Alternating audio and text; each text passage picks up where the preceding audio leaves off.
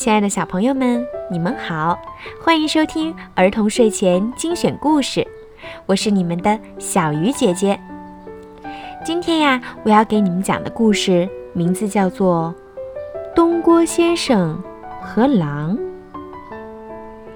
战国时期，读书人东郭先生遇到了一只被追杀而且受了伤的狼。这只狼恳求东郭先生救救他。东郭先生会做出怎样的选择？是救，还是不救？让我们一起听故事吧。战国时期的一天，东郭先生牵着驮书简的小毛驴，走在林间小路上。忽然，路边的荒草里窜出一只狼。东郭先生刚想逃跑，狼却向他哀求道。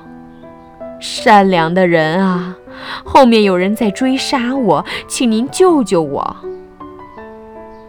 东郭先生想了想，说：“读书人不能见死不救，可我救了你，你不会害我吧？我怎么会恩将仇报呢？”东郭先生这回放了心，他解下装书简的口袋，让狼钻了进去。东郭先生刚扎上口袋嘴儿，一个猎人赶了上来。先生，你看到过一只受伤的狼吗？东郭先生很坚定地摇了摇头。猎人走开了。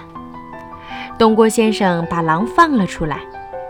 狼看到自己安全了，就说：“谢谢先生的救命之恩，我希望。”你帮忙帮到底，我现在太饿了，让我把你吃了吧。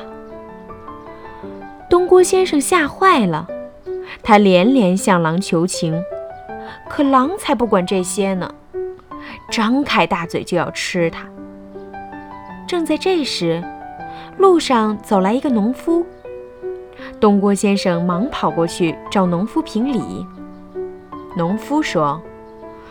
狼吃人是常理，不过口袋这么小，狼怎么可能钻得进去？狼见农夫不信，便再次钻进袋子做示范。狼刚一钻进去，口袋就被农夫紧紧扎了起来。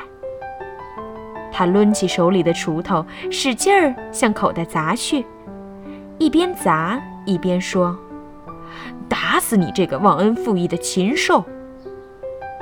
狼被打死了，农夫看了一眼东郭先生，叹了口气，扛着锄头走了。获救后的狼忘恩负义，恩将仇报，他想要吃了东郭先生。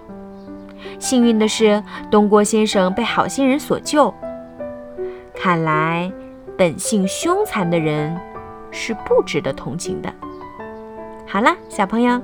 今天的故事就讲到这儿啦，晚安。